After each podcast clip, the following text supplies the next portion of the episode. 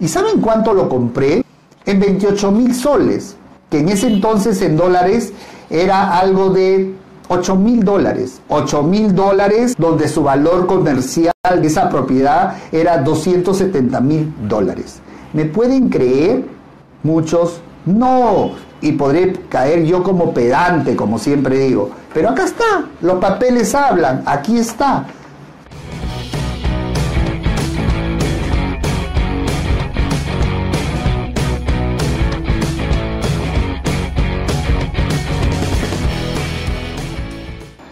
Buenas noches. Vamos a tocar un tema sobre inversiones eh, con inmuebles, todo tipo de inmuebles, eh, con ocupantes precarios.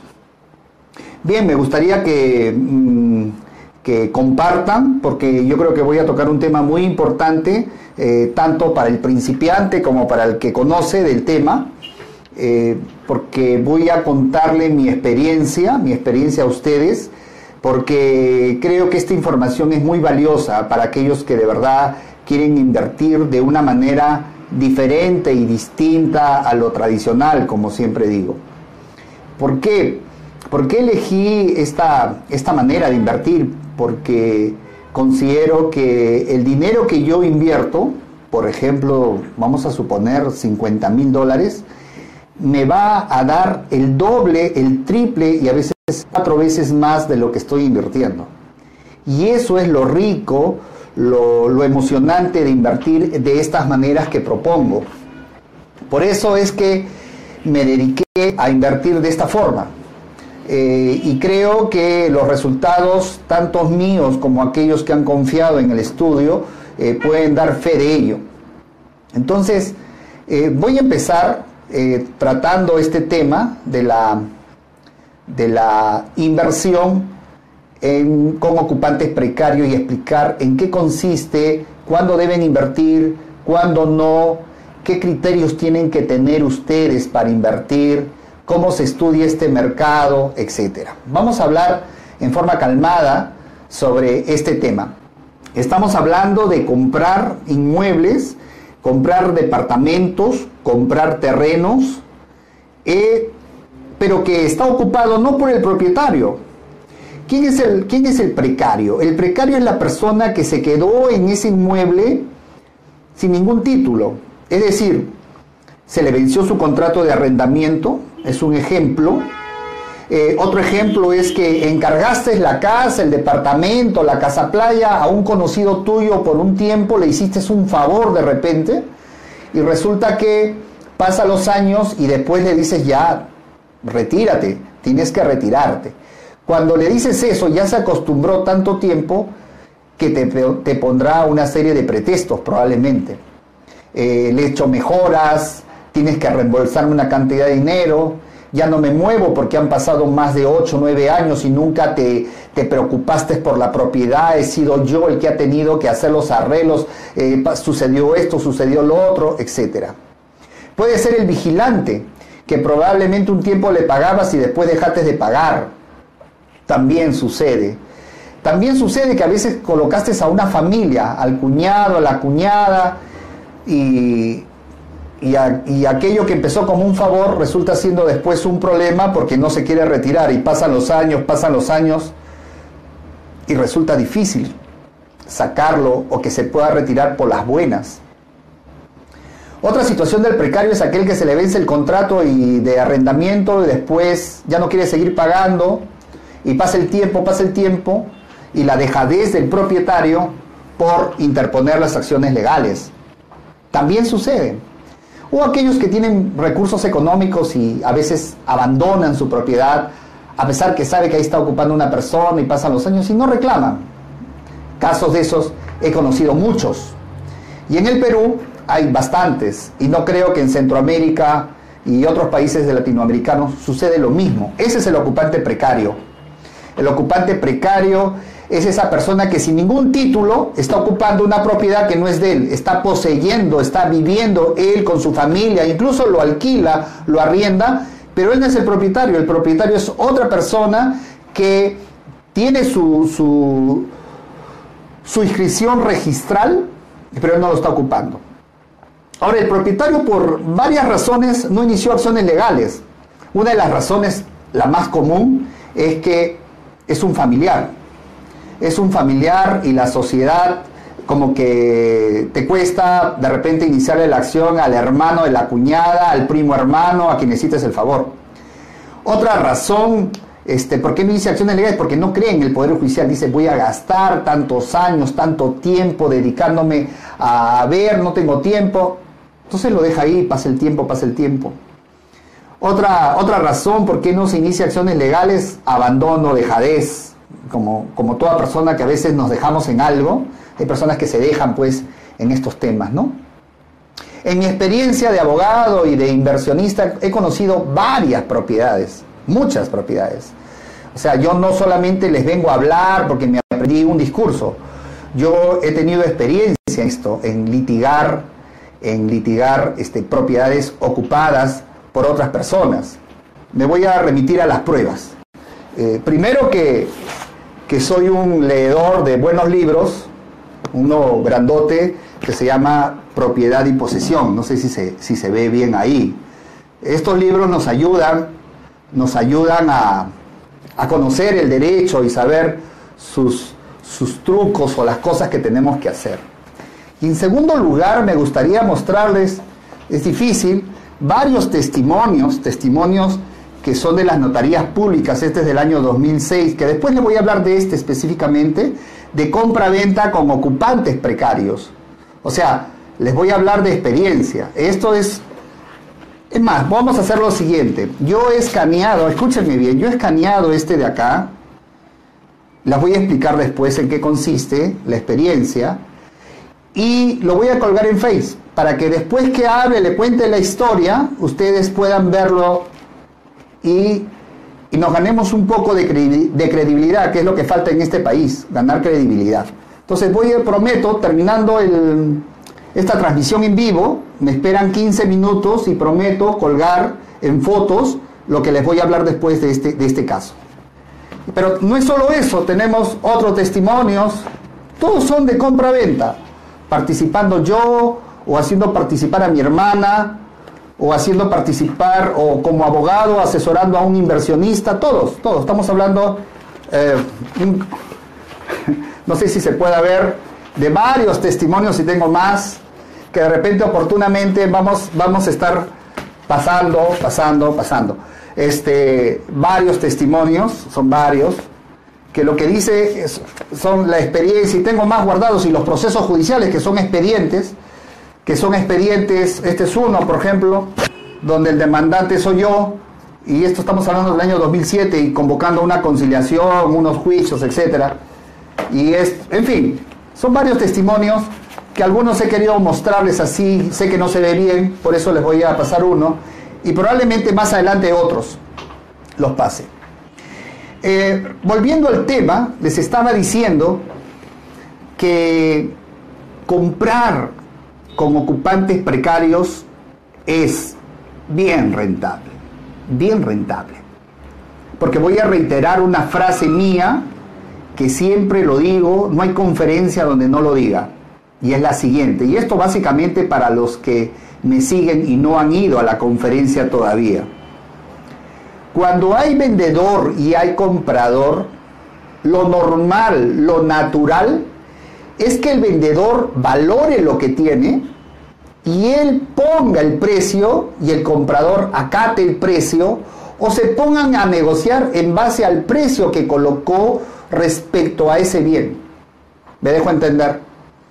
Por, a ver, en el mercado si hay un, hay un vendedor que dice que su reloj vale 60 dólares, él ya le puso un precio porque así considera que lo valora. Y por tanto el comprador le dirá, oye, déjamelo en, en 58, 57. Y él le dirá, mira, no menos de 55 dólares te lo vendo. Eso es lo normal y lo natural, y así se mueve el mercado. Pero cuando esto se desnaturaliza, cuando el vendedor no le pone un valor, sino es el comprador, es decir, que dada la coyuntura, dada la situación, es el comprador el que le pone el precio, ah, entonces se rompió lo natural y entramos a lo no natural, no sé qué nombre ponerlo, y allí es donde el comprador saca una gran ventaja de esa situación. Yo les puedo poner ejemplos cotidianos.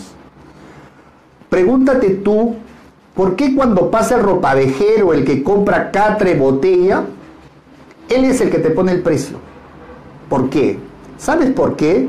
Porque cuando tú sacas tu refrigeradora, que ya para ti no es refrigeradora porque lo tienes adentro malograda, ocupándote un espacio 5 o 6 años, para ti ya no es refrigeradora. Para ti es chatarra, fierro, viejo, que te ocupa un lugar. Por tanto, tú lo sacas afuera a alguien que, entre comillas, para ti te va a hacer el favor de llevarte esa basura. Y entonces, cuando tú lo sacas, entonces no le das valor de refrigeradora. Por eso es que tú no le dices, dame 50 dólares, 80 dólares. No, cuando tú lo sacas en forma natural le dices, ¿cuánto me das? Y el ropavejero, el que compra chatarra, como nosotros lo llamamos, te va a decir, te doy 5 dólares, 6 dólares. ¿Qué es lo que hace la persona? Dice, no, muy poco pero al final sale aceptando. Dice, ya llévala, me lo estás barateando. ¿Pero por qué? Porque psicológicamente dice, ¿quién me lo va a comprar después? ¿Quién me lo va a llevar? Si este no me lo lleva, nuevamente tengo que tomarme el trabajo de meterlo y que siga ahí ocupando un espacio porque yo ya no le doy uso. ¿Es eso lo que sucede o no? Es cierto. Pues esa es la razón y esa es la situación que se presenta cada vez que el comprador pone negocio, pone el precio. Principio número uno, cualquier negocio que te imagines o que hayas visto donde el comprador es el que pone el precio y el otro acata, donde el comprador dice te doy tanto y el otro acata, entonces por lo general son negocios donde su rentabilidad son bien altas. ¿Sabes por qué? Siguiendo con el ejemplo del ropavejero, porque para el ropavejero cuando se lleve esa refrigeradora, para él no es chatarra, probablemente para él no es fierro. Lo va a llevar a un taller, lo va a pintar, le va a comprar otro motor de segunda, le va a quitar lo que no sirve y lo va a vender lo que compró en 3 dólares o en 5 dólares después lo va a vender como una refrigeradora funcionando de segunda y lo va a vender probablemente en 300, perdón, en 100 dólares o en 80 dólares. Y entonces, ¿cuánto de rentabilidad sacó? ¿Cuánto? ¿Sacó 100%? ¿200%? No, señores. Sacó 500, 600, 700%. Este ejemplo me sirve para hacer entender un símil que sucede con, las, con los inmuebles ocupados. Los inmuebles ocupados para el propietario que, lo, que tiene ese problema durante seis años, ocho años, cuatro años, ya no le da el valor de una casa para poder el valor comercial que él quisiera. Ya, ya entendió, ya lo asimiló y probablemente cuando tú le quieras comprar, Vamos a imaginarnos, no, me gustaría mostrarles ahí algunos acuerdos que, he llegado, donde un departamento, por ejemplo, en San Borja, que comercialmente estamos hablando, ese departamento de 140 metros no va a bajar de 180 mil, 200 mil dólares, pues lo quiera vender en 85. Él lo quiere vender en 85. Probablemente cuando yo le diga te pago 70, 70 mil dólares, él me diga ya. ¿Saben por qué? Porque por más que ponga de repente suavicito o lo haya hecho, la gente cuando llama y no está preparado para comprar ocupados, bienes ocupados, pues se desaniman, se desalientan, sí, no, y son contadas personas para el gran mercado que hay que descubrir, eh, poder comprar estos bienes. ¿Y saben cuál es lo más interesante? ¿Saben cuál es lo más interesante? Que no necesariamente estos procesos judiciales uno tiene que esperar todavía que termine el proceso judicial, que pueden ser dos años, dos años y medio, dependiendo qué abogado tengas al frente, sino que puedes terminar de inmediato. Yo no digo que todos los casos sean así, yo no quiero vender tampoco eh, falsas expectativas, pero uno evalúa previamente antes de comprar y ahí vengo a hablar de un tema serio. Miren lo que digo, uno evalúa antes de comprar y antes de invertir. Y eso va el mensaje para los abogados, para la gente que cree que sabe mucho de estos temas. ¿Saben por qué? Porque el vendedor por venderte siempre te va a decir lo bonito de todo, pero a veces la realidad es otra. Y que ya no tiene que ver con los papeles, sino uno tiene que averiguarse en la zona qué estás comprando. Y cuando digo qué estás comprando, me refiero, no vaya a ser que el que está ocupando sí tenga un título un título de repente no tan válido como del propietario, pero aquello que tú suponías que ibas a negociar, que ahorita les voy a explicar, aquello que tú suponías que lo ibas a sacar rápido en dos años, resulta que tu demanda te la declaren infundada. ¿Y sabes por qué? Porque te saque un título que diga, sí, el mismo señor, el mismo vendedor me lo vendió, el mismo propietario me lo vendió. Yo pagué solo el 30% y el resto no pude pagarlo.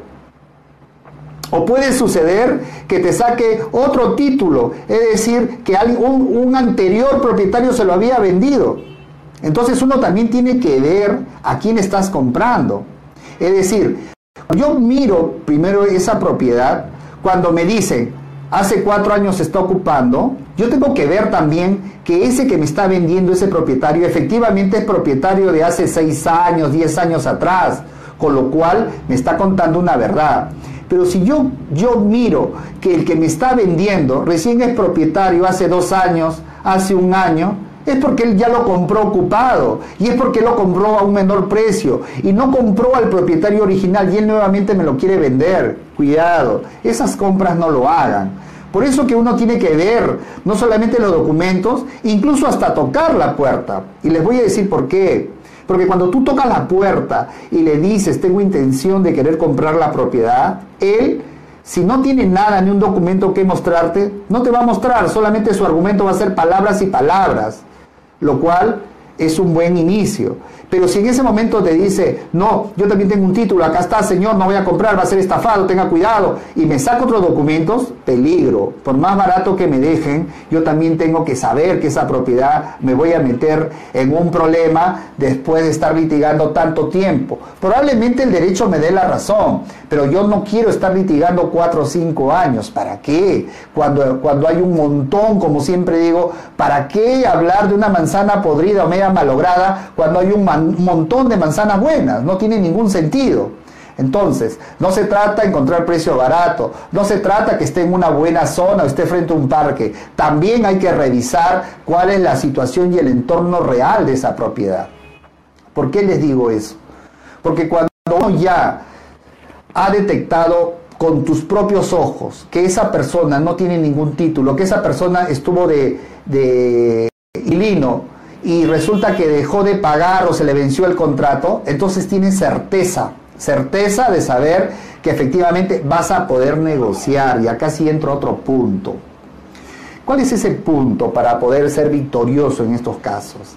Es que cuando tú tienes esa certeza que efectivamente es un ocupante precario que no tiene ningún título por tus propios medios, cuando tienes esa certeza, tú vas a poder, vas a poder qué hacer? Vas a poder eh, negociar. Vamos a poner un ejemplo. En este ejemplo del departamento de San Borja, si yo lo compré en 75 mil dólares y digo que ese departamento no va a bajar de 180 mil dólares, entonces fíjese el margen que tengo de utilidad.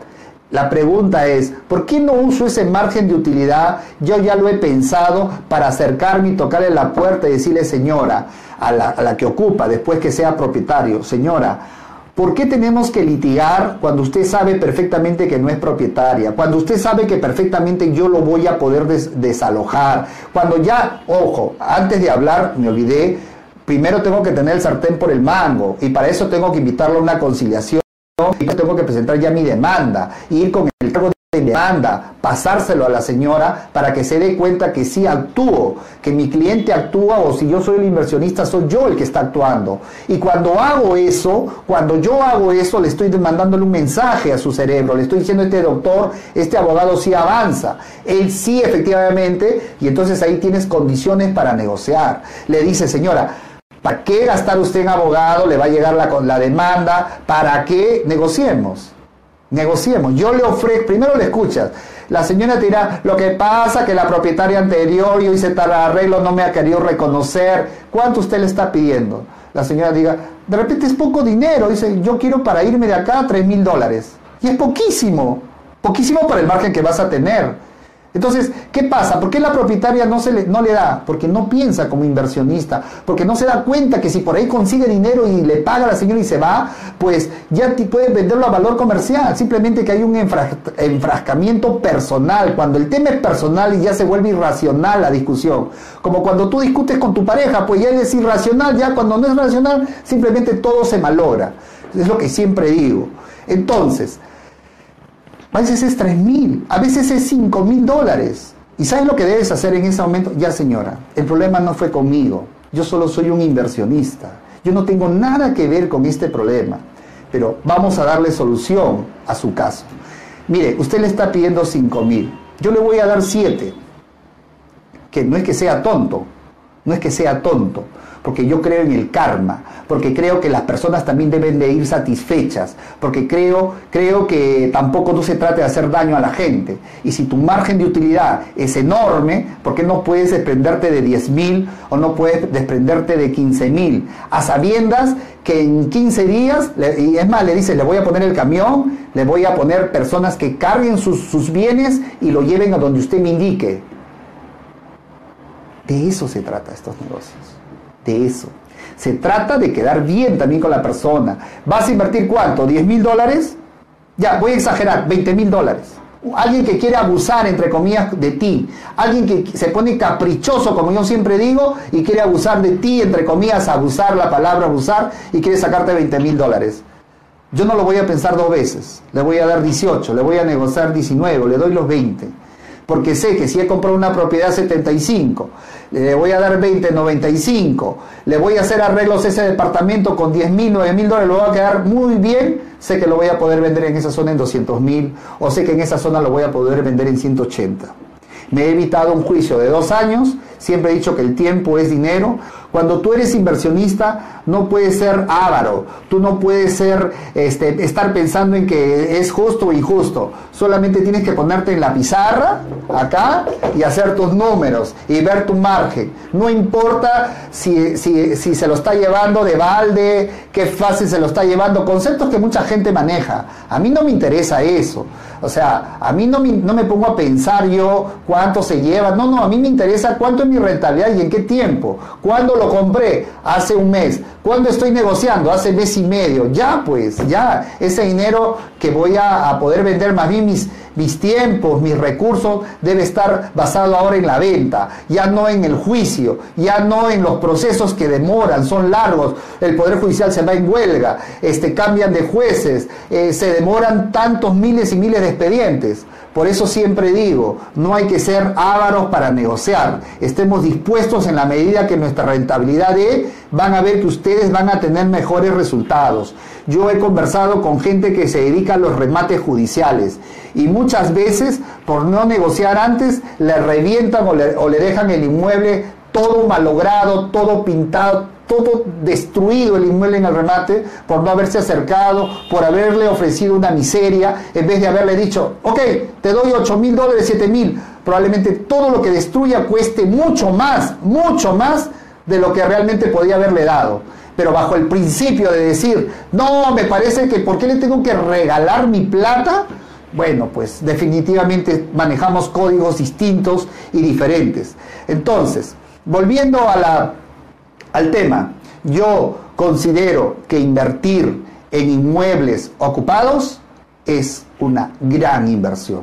Obviamente, estés bien asesorado, estés, este, eh, te asesoren bien, eh, que las condiciones se den como siempre indico, para que no tengas un problema después. Yo ya pasé esos problemas, yo he tenido mis problemas, así que por eso es que la experiencia me dice que dónde debes comprar y dónde no debes comprar. Les voy a contar de un caso concreto. Terminando la, esta, esta charla en vivo, voy a colgar en foto, ya los tengo escaneado, para que ustedes vean lo que les digo. Este, esta fue, le voy a contar, una compra-venta de unos terrenos industriales en Villa El Salvador, 600, ah, bueno, ustedes lo van a ver en foto, 630, 640 metros cuadrados, ¿ya?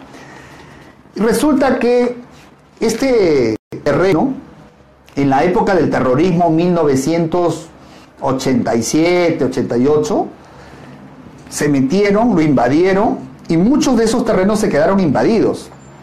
Y uno de ellos fue este.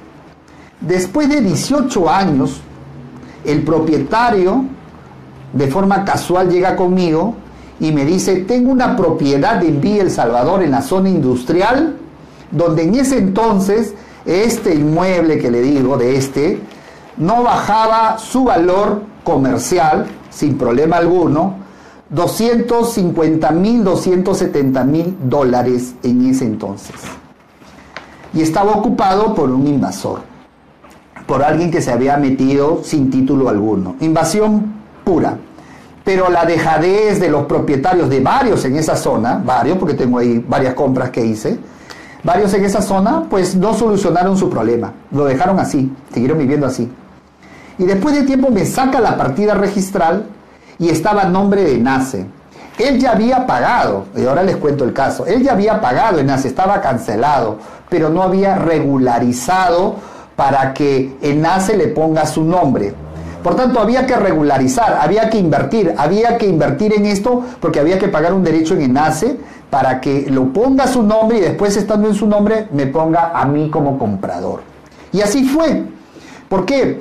¿Y saben cuánto lo compré? Ustedes lo van a ver en, eh, cuando lean segunda cláusula adicional, ahí van a ver cuánto lo compré. Esto fue en el 2006, en 28 mil soles, que en ese entonces en dólares era algo de 8 mil dólares. 8 mil dólares comprando una propiedad por 18 años en Villa El Salvador, donde su valor comercial de esa propiedad era 270 mil dólares. ¿Me pueden creer? Muchos no. Y podré caer yo como pedante, como siempre digo. Pero acá está, los papeles hablan, aquí está. 8 mil dólares me vendieron, ya 9 mil dólares, no me acuerdo cuánto estaba el tipo de cambio. Una propiedad 640 metros, zona industrial en esa zona. Entonces, este testimonio, primero para regularizarlo, tenía que eh, el NACE dárselo a los que me vendieron, que por razones obvias he borrado su nombre, solamente he dejado su nombre de los esposos que me vendieron, lo van a ver ahí en el escaneado. Este, y una vez que está su nombre, mediante una cláusula adicional, en la página 2, 3, 4, 5, 6. En la página 7 van a ver que dice ahí segunda cláusula adicional. Allí me lo transfieren a mí y ahí van a ver el precio en 28 mil soles que equivalen a 8 mil dólares aproximadamente. Pues bien, y así lo compré. Y al último van a ver en la última página, en la, en la 10, porque son 10 páginas, van a poder, poder ustedes ver la inscripción registral a nombre mío, a nombre mío. Y estaba ocupado. Había que hacer la estrategia que les digo, que les comento. Si lo estaba comprando barato y se podía vender en 270 mil dólares, señores, les pregunto, pregunta del día de hoy, ¿cuánto margen tenía para negociar con esos poderes así me pidan 50 mil dólares? Piensen. Ya. Ahora les voy a decir, no negocié. Era el año 2006. Estaba aprendiendo, agurriento y ávaro como muchos, porque consideraba en ese entonces, en ese entonces, consideraba que, ¿por qué tengo que darle? Tengo que pelearla, tengo que ir a lo judicial, tengo que... Y presenté la demanda y todo el tema.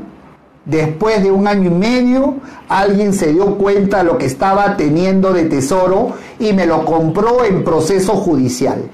Y probablemente él negoció, me enteré después, que le dio 35 mil dólares para que se vaya. ¿Y saben cuánto me lo compró a mí? Bueno, en ese entonces me lo compró en proceso judicial, todavía no terminado, todavía no desalojado. Me lo compró aproximadamente en 80 mil dólares. Quiero que reflexionen. 80 mil dólares en ese entonces, porque yo estaba con la adrenalina, 2006, con la adrenalina, no, o sea, ¿me dejo entender? ¿Sí? Cuando muy bien podría pagado, haber yo tocado la puerta, podría haberlo conversado como ahora les converso, podría haberle dicho te doy, no 35, te doy 40, y podría haberse retirado, ¿no es cierto? ¿Sí? Y podría haberlo vendido en 270. Eso te dice la experiencia. ¿Y saben qué?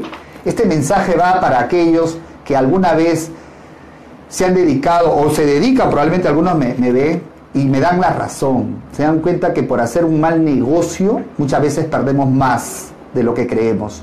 Por no ceder, por no ceder o por no ser conciliador, cuando sabemos que los números nos dicen que va a seguir ganando y ganando bien, pues perdemos oportunidades de negocio.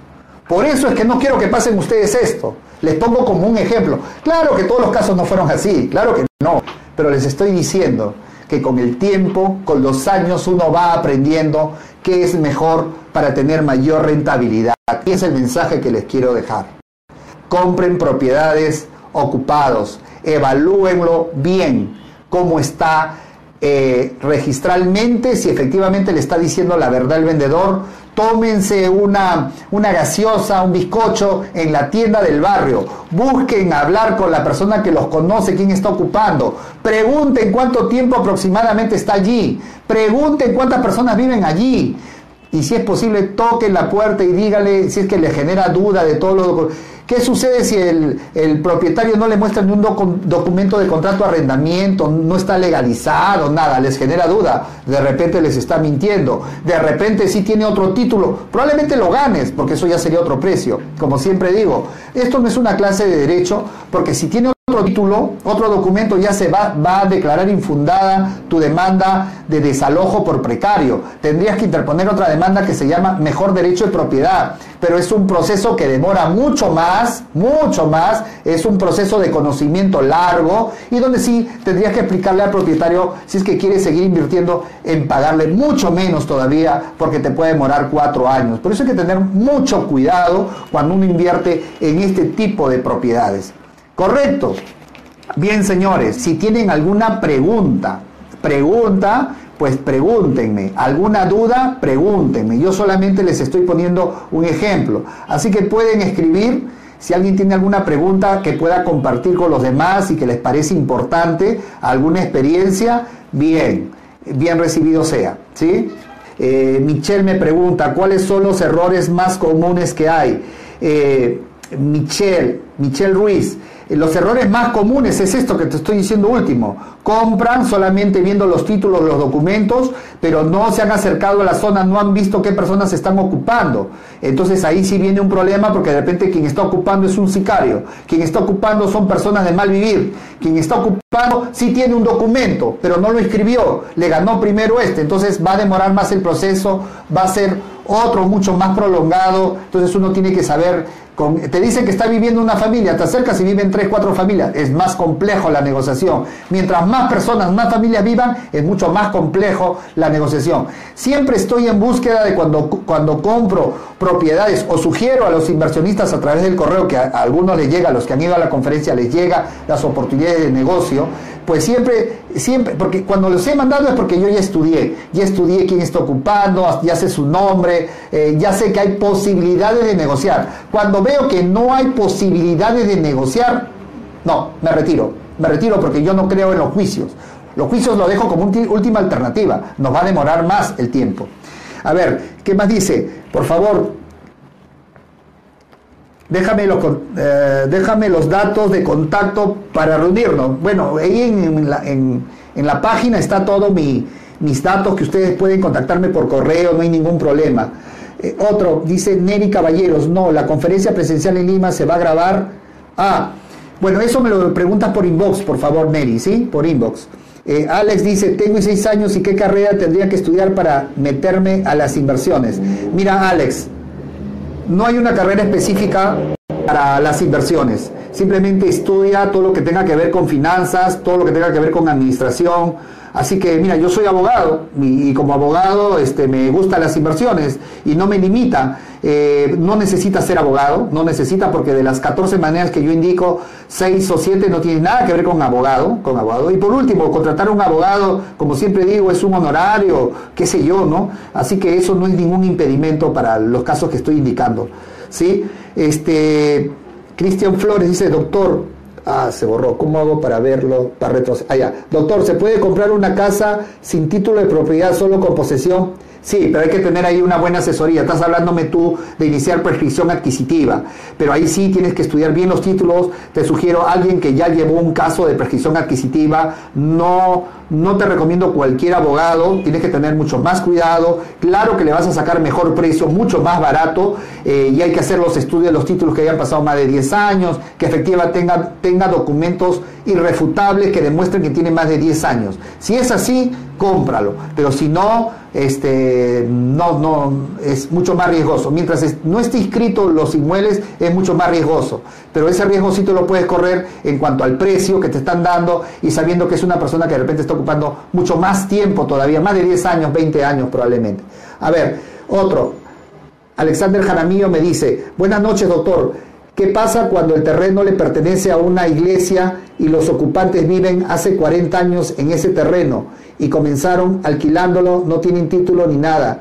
Conviene comprar. No, Alexander, no compres, porque si ya ocuparon 40 años, cuando vaya un abogado, el abogado le va a decir, tienen sobrado para poder este, iniciar un, proceso que se llama prescripción adquisitiva.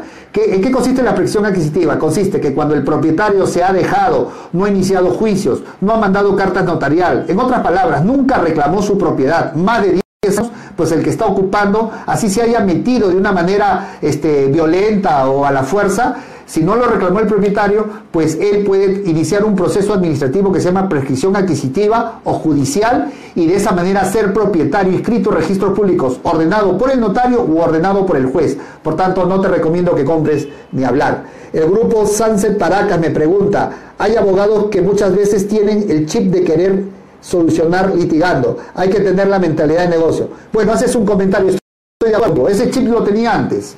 Antes, cuando tenía 30 años, sí, el juicio hay que ganar. ¿Y qué hacía con la bonita sentencia después de haber pasado cuatro años? ¿Qué ganaba? ¿Qué ganaba, qué ganaba cuando alguien me decía, venía, les voy a contar una anécdota para que para los jóvenes se den cuenta. Eh, por ejemplo, yo había presentado una demanda por 30 mil dólares. Venía alguien y me decía, doctor, tengo en este momento 20 mil dólares. ¿Qué dice? Le pago y matamos todo. No, tienes que pagarme mínimo 30 mil, te puedo perdonar los intereses, las costas, los costos, te puedo pagar 30 mil. Se iba, yo muy arrogante, claro, pues tenía 28 años, 30 años, entiendan. Y, y se iba, entonces decía, no lo van en el juicio. Cuando le ganaba el juicio, cuando tenía la sentencia después de un año, año y medio, el hombre estaba quebrado, ya no había nada que embargarle, ya no, había, no tenía propiedades, ya había abierto otra razón social. ¿De qué, me, ¿De qué me servía esa sentencia, dime? ¿De qué me servía esa sentencia? Ya no podía ejecutar. Y entonces ahí comienzas a aprender y a entender que ¿por qué no le recibí los 15 cuando me los vino a ofrecer hace nueve meses, hace un año? ¿Por qué? Es exactamente lo que les vengo a decir, señores jóvenes Cambien la mentalidad, cambien el chip. Y eso es cierto. Bien, continuamos. Alexis me pregunta, doctor, ¿sabe si los bancos suelen otorgar préstamos para compras de departamentos con ocupantes precarios? Depende, pues si es un préstamo personal, te va a dar, porque no tiene nada que ver el inmueble. Pero si tú quieres, si tú lo que me estás queriendo decir es, eh, compro el departamento y ese mismo departamento lo uso como garantía, como hipoteca, pues los bancos al momento de ir a tasar el inmueble se van a dar cuenta que no le van a abrir la puerta. Y como no le van a abrir la puerta y tienen una dificultad para poder tasar el inmueble, eso es lo que van a informar el banco. Y el banco te va a rechazar porque te va a decir, no lo dejaron, este, no lo dejaron este, a, a, los peritos central para tasar el inmueble y darte el préstamo. Por tanto, ya genera una sospecha y por lo general no te lo van a dar. Tal vez algunas cajas, sí, sí, algunas cajas te la puedan dar y lo hipotecas y bueno, pues con esa plata entiendo que quieras trabajar, ¿sí? Bien, estoy siendo un poco acelerado para responder todas las preguntas que se me vienen. ¿Qué haría con un terreno que murió el dueño y está abandonado hace años? ¿Qué cosa se podría hacer con esos 200 metros cuadrados? Lo que te dije, adquirirlo por prescripción adquisitiva. Si estás años ahí, anda un proceso en la notaría. No sé si estás en Perú, pero igual existe en todos los países lo que se llama prescripción adquisitiva. Y eso es lo que puedes hacer tú. Es decir, adquirirlo, ser propietario por el tiempo pasado por el tiempo que ha, sucedido, que ha pasado. Pero ojo, no basta el tiempo que ha pasado. Tienes que demostrar que has pagado de repente los arbitrios, la luz, el agua está al nombre tuyo, del anterior que te, que te transmitió la posesión. Es todo un tema. Algún día vamos a hablar seguramente sobre prescripción adquisitiva, cómo adquirir de esta manera. ¿sí? Después... Eh, ¿Van a haber cursos online para los que estamos en otros países? Sí, sí, el tiempo nos gana, pero sí, vamos a hacer un curso online para los que están en otros países, para los que obviamente no vamos a poder llegar a todos, vamos a hacerlo con mucha paciencia, no vamos a correr, cada, cada, mm, cada temática va a ser una inversión, por lo tanto puede durar media hora, 40 minutos con videos, con fotos, con ejemplos, por tanto vamos a tener una 18 eh, módulos o clases por cada una. Yo creo que va a estar muy interesante. Eh, vamos, a, vamos a contactar las personas que nos ayuden con eso, ¿sí? ¿Qué tan efectivo sería combinar mi carrera arquitectura con las inversiones? Obvio, cualquier carrera, cualquier carrera, Jean Paul, este, Claro que sí, ser arquitecto te va a ayudar a muchas cosas, a hacer independizaciones que hacen los arquitectos, a ser peritos que hacen los arquitectos, este, a, oler mejor el mercado en términos de precio. Eh, claro que te va a ayudar tu carrera bastante. Y para ser inversionista, eh, déjenme decirles que no necesitan tener una carrera, simplemente ser hábiles, simplemente ser emprendedores. Y yo creo que ese esquema que nos han metido en la cabeza, que hay que tener este, eh, cartón universitario. Creo que ya los tiempos nos están diciendo que lo más importante es que emprendas algo, que seas independiente, que tú generes trabajo y esto de las inversiones de inmuebles, de la manera que yo digo, siempre recalco, de la manera que yo digo, porque lo que yo digo, lo que enseño, no es comercial, no es común. Por tanto, por eso es que cuando me dicen, doctor, quiero invertir en lo que usted hace, sí puede, tuviste un video que solamente dura 10 minutos, pero no es así porque lo que yo hago, lo que invierto, son, por eso es que solamente le mando por correos las inversiones, las fotos, cuánto dura el proceso, en qué tiempo se puede negociar, solamente a los que asistieron a la conferencia. Los que no asistieron a la conferencia, no, porque siento que va a estar limitado porque no tienen la información, no, no tienen información donde le el producto, la rentabilidad, este, cuánto pueden ganar, cómo son estos negocios, cómo está el mercado, que como siempre digo, está virgen aquí en el Perú, en Bolivia, en, en cualquier parte de Latinoamérica y Centroamérica está bastante virgen para poder empezar con estos negocios de las diferentes maneras que digo que se invierta. Y Paul dice, eh, después, Joseph Rojas, doctor, recomienda ser un agente de bienes raíces a part-time y al mismo tiempo tener un trabajo full-time porque tengo muchas ganas de empezar en los bienes raíces. Joseph, ¿tú me permites hablar para las personas que están trabajando 8 o 10 horas, que son dependientes, pero a la vez tienen la motivación y las ganas de empezar en bienes raíces? Primero déjame decirte que no necesitas dejar tu trabajo. Tú no puedes hacer un salto de un día para otro pero lo que sí puedes hacer en principio es tener tus ahorros. Como siempre digo, al menos con nosotros, puedes invertir de dos mil dólares que se puede conseguir en la familia. Pero ¿sabes lo que es más importante? Es que de repente tengas un conocido, tengas familia en el extranjero que quiere invertir, que sí tiene plata, pero no sabe cómo ni en dónde. Tú tú, teniendo esta información que te estoy dándote a través de Facebook, a través de YouTube, a través de este momento de conversarte y saber en qué se puede invertir, pues tú puedes ser un canal para muchos inversionistas. Tú puedes ser ese canal, esa, o sea, tu, tu capital, como siempre digo, es tu conocimiento y por tanto a través de ti, tu capital puede ser el porcentaje de inversión que hagas con esa persona. Te asocias, lo que se llama asociación en participación, tu información, dónde invertir, que lo puedes canalizar conmigo, con mi estudio, puedes invertir dinero el dinero del otro y tu información al final se reparten las utilidades este, 70-30 eh, o 50-50, probablemente es tu familia, en la medida que tú le puedas dar rentabilidad. Si más adelante ese dinero lo conviertas en 3, 4 veces más, tenlo por seguro que esa persona va a confiar en ti, va a querer seguir, va a querer seguir invirtiendo contigo, va a querer, va a pasar la voz a su familia y entonces no sabes cómo te puedes tú generar dinero sin necesidad de salir de trabajo. Sábado y domingo tú no lo vas a llevar, lo va a llevar un abogado, de repente si compras aires, este, es decir, no te quita tiempo. Un sábado puedes ver, firmar las escrituras, de verdad, no quita tiempo. Miren señores, otra reflexión que digo siempre, siempre lo digo en las conferencias, a manera de, de que reflexionen. Yo sé que de repente tú tienes un negocio, tú tienes un, una inversión. En este negocio, como siempre digo, no necesitas alquilar ni comprar almacenes. No necesitas en este negocio importar insumos. No necesitas insumos para producir algo. No necesitas maquinaria. No necesitas personal. Personal. Un costo fijo de lo que significa su salario. 60, 100 personas. ¿Y saben qué? No voy a mencionar el nombre de una, de una empresa eh, quien importa, tiene que desaduanar, tiene que sacar todos sus productos, tiene que pagar policías para que le cuiden ese container que lo lleven a la fábrica, se ganan multas en el camino por, por alguna serie de ineficiencias con la municipalidad, tiene que alquilar almacenes, tiene que pagar un montón de, personal, el almacenero le roba productos, etcétera, etcétera. Y una vez conversando con el gerente general, con la gerente general, eh, yo le preguntaba, este, eh, ¿cuánto es tu rentabilidad? Es decir, tiene que sacar líneas de crédito, dar en garantía sus propiedades de la empresa, este, todo eso, todo un mecanismo y toda una cantidad de personas. Y, mueve 400, 500 mil dólares, 800 mil dólares para traer importaciones de China, de Taiwán, productos.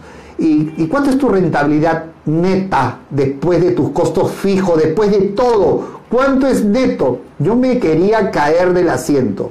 Me dijo entre 5 y 8%.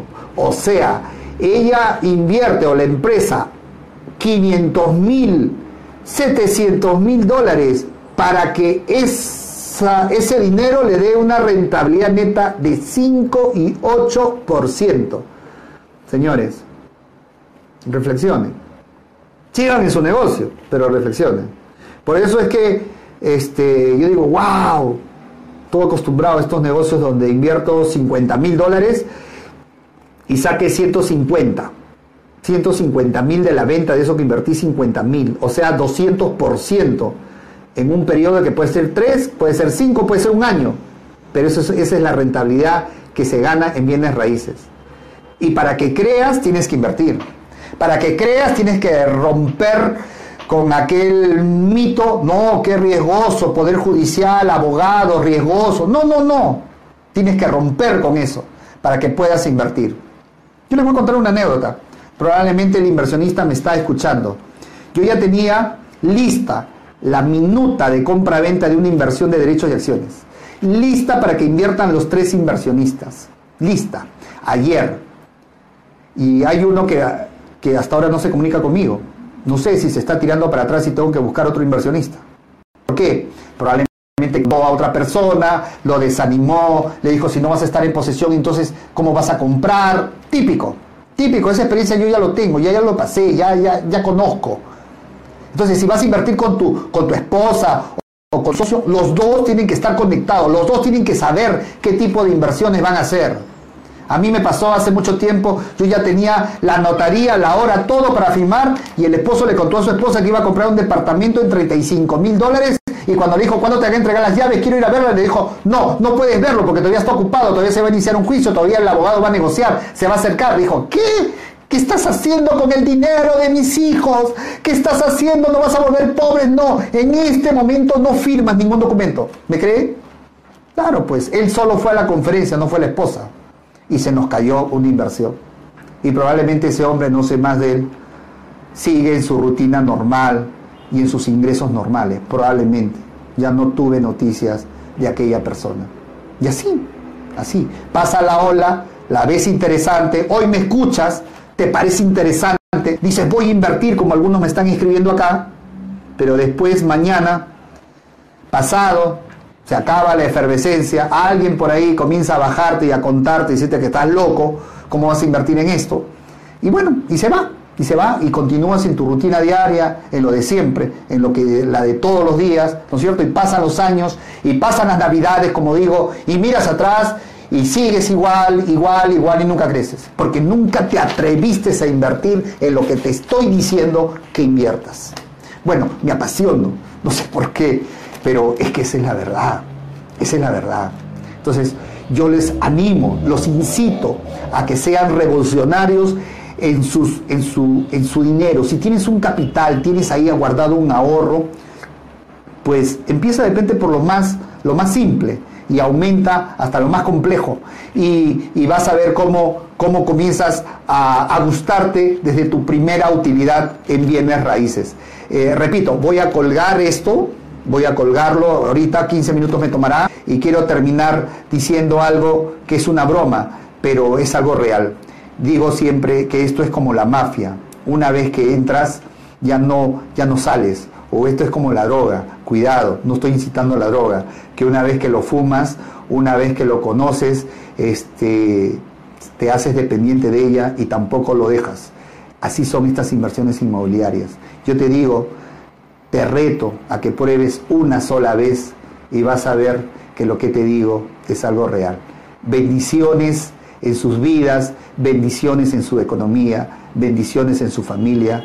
Dios los bendiga a todos y espero que cada día seamos mejor en nuestra economía, porque de esa manera, de esa manera bendecimos también a nuestras familias.